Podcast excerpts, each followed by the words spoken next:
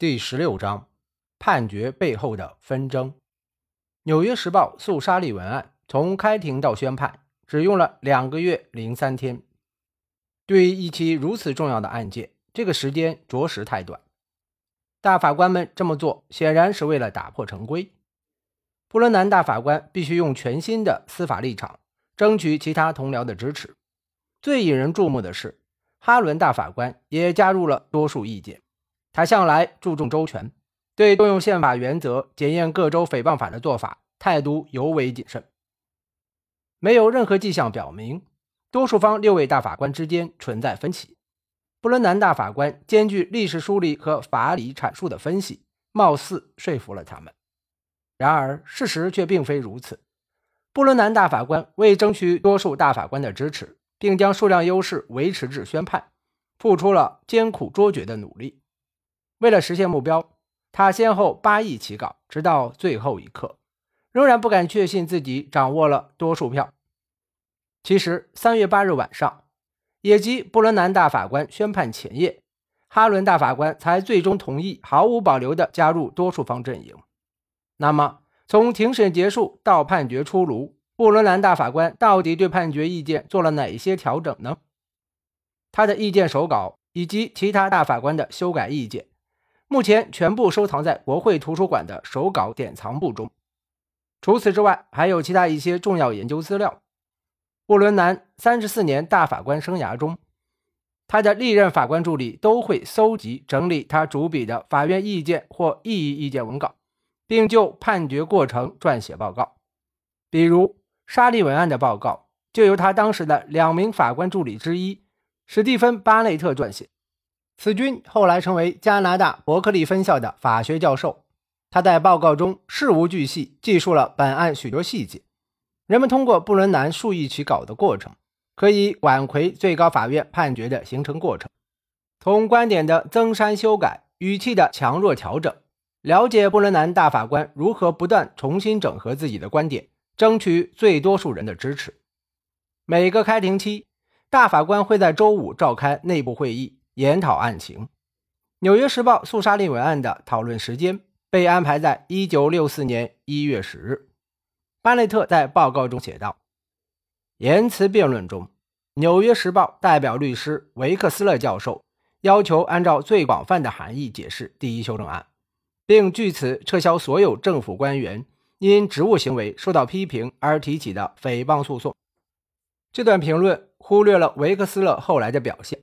当时，在大法官们接连追问下，维克斯勒不断退让，最后不得不提出可以按相对狭义的含义解释第一修正案中的言论出版自由条款。尽管如此，巴内特的报告还是指出，在内部会议上。九位大法官均同意撤销阿拉巴马州法院的判决，只是绝大多数人仍倾向从最狭义角度裁判此案。也就是说，当政府官员因本人职务行为受到批评而提起诉讼时，被告若想申请第一修正案保护，必须证明本人没有实施诽谤行为。但在本案中，证明广告只涉沙利文或诽谤其名誉的证据都明显不足。而且，这样的思路无法撼动传统普通法对诽谤的认定模式。比如，他无法将举证责任转移到原告身上，也不能要求原告证明对方的错误报道源自确有恶意。他只能在传统范围内要求原告提供更有力的证据。布伦南大法官援引西川诉杜勒斯案，建议提高本案的证据标准。这是发生在1958年的一起与丧失国籍相关的判例。西川出生于加州，1939年赴日探亲，并在当地应征入伍。按照美国法律，凡志愿加入外国军队者，均自动丧失美国公民权。本案的法律争议在于，到底应由西川证明参加日军并非基于自愿，以保住自己的公民权。还是该由美国政府证明西川是志愿参军，以剥夺其公民权。最高法院审理此案后，首席大法官沃伦主笔的判决意见指出，政府应提供确凿无误、有说服力、毫不含糊的证据，证明西川入伍确系自愿。布伦南大法官提出，官员若想提起诽谤诉讼，举证也需符合上述要求。只有这样，才能充分维护第一修正案的价值。这么做，倒可以实现将宪法原则引入诽谤诉讼的目的，但作用仍然有限。按照最高法院的悠久传统，首席大法官位于多数方时，可以指定自己或多数方其他大法官主笔判决意见。如果首席大法官位于异议方，则由资历最深的大法官指定判决意见主笔者。这也是首席大法官的一项特权，因为对主笔者的选择将直接影响到判决意见的风格，甚至决定以什么样的立论争取多数大法官的支持。《纽约时报》诉沙利文案的内部讨论会结束后，首席大法官沃伦致信布伦南大法官，请他撰写本案判决意见。在过去几年里，但凡麻烦棘手的判决，沃伦都会让布伦南出手。这其中最为引人瞩目的是1962年的贝克诉卡尔森案。最高法院在此案中首度宣布，联邦法院有权审查选区划分是否公正，继此重划了美国多数州立法机构的选区。与其他大法官一样，布伦南大法官经常安排法官助理代拟判决意见初稿，但这一次他没有这么做，而是亲自执笔草拟初稿。并于月底完稿。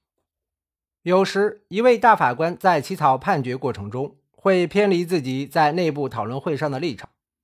布伦南谈及本案涉及的宪法原则时，就比自己在一月十日内部讨论会上提出的观点更为深入。他也提出过类似“确有恶意”原则之类的检验标准，但限定条件比较宽松。他写道：“本案言辞辩论时，曾有人提及麦迪逊的观点。”即使当事人确有恶意，第一修正案仍禁止用诽谤罪制裁批评官员施政的言论。我们并不认为第一修正案的保护范围如此宽泛。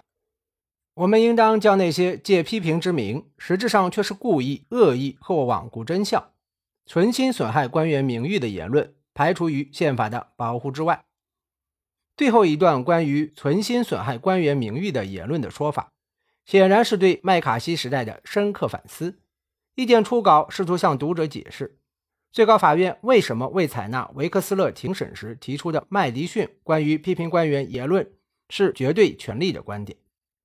布伦南为论证这一点，援引了另一起广为人知的淫秽案件——罗斯诉美国案。他说：“我们曾宣布，淫秽言论之所以不受宪法保护，是因为它不具备任何社会价值。”对那些肆无忌惮损害、重伤他人名誉的言论，也应当如此处理。最后一句话并未确立确有恶意原则，只简单提了句：“我们相信宪法保障要求这么一项联邦规则。”意见初稿与最终版本一样，讨论了发生在堪萨斯州的科尔曼诉麦克伦南案，并彻底限定了官员提取诽谤诉讼的条件。初稿指出。在对公共事务的自由讨论中，难免存在一些错误表达。如果要求被告必须证明自己所言属实，即使他陈述的内容的确是事实，他也可能输掉官司。所以，为避免承担巨额赔偿，被告必须拿出远多于事实本身的证据来武装自己。意见初稿进一步指出，必须提高证据标准。他引述布伦南大法官在讨论西川诉杜勒斯案时提出的观点，要求官员提起诽谤诉讼时，必须提供确凿无误、有说服力、毫不含糊的证据。但是，最终版本的判决意见删去了上述观点，只要求原告提供清晰无误、令人信服的证据。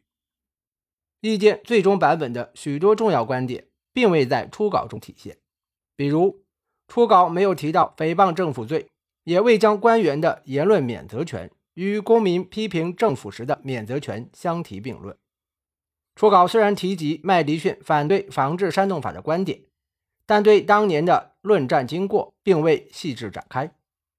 初稿在援引布兰代斯、汉德等人做出的言论自由先例后写道：“第一修正案的基本目的，得到权利法案设计师詹姆斯·麦迪逊的有力支持。”这也是他在反对1798年防治煽动法时毫不妥协的原因。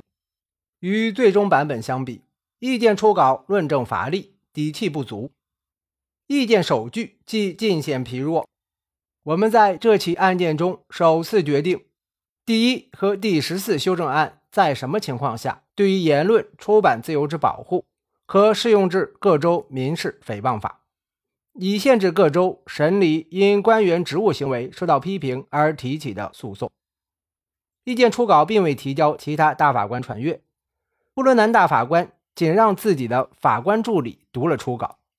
几天后，意见第二稿就出炉了。一九六四年二月四日，这份意见开始在大法官间传阅。与初稿相比，第二稿只在措辞上做了细微调整。在第二稿中，布伦南大法官删除了关于批评官员的言论不受第一修正案保护的冗长论述，即故意恶意或罔顾真相、存心损害官员名誉的言论，排除于宪法的保护之外。第二稿提到。应将官员职务言论免责的特权延伸至批评官员的言论，但与最终稿相比，语气还是不够坚决。意见的第三部分对本案涉及的宪法原则进行了全新界定，并删去了关于广告是否诽谤到沙利文的分析。第二稿认为，我们可以假设，即使广告只涉到沙利文，也侵害了他的名誉。但阿拉巴马州法院的判决还是未涉及宪法层次的问题。意见认为，即便如此假设，如果没有证据证明本案被告确有恶意，阿拉巴马州的判决仍无法成立。与初稿不同的是，第二稿并未就此打住，而是乘胜追击，矛头直指发起重审的可能性。因此，我们认为没有必要根据修正后的原则进行新的审判。因为现在证据无法证明确有恶意存在，这种打算一劳永逸、彻底为《纽约时报》和四位牧师们清除困扰的做法，在最高法院绝对属于特例。但是，巴内特的报告却指出，这部分论述中有一个漏洞。的确，现有证据无法证明确有恶意存在，但如果沙利文追加了新的证据，是否又会启动新的审判呢？与初稿一样，这份意见最终也只强调撤销原判。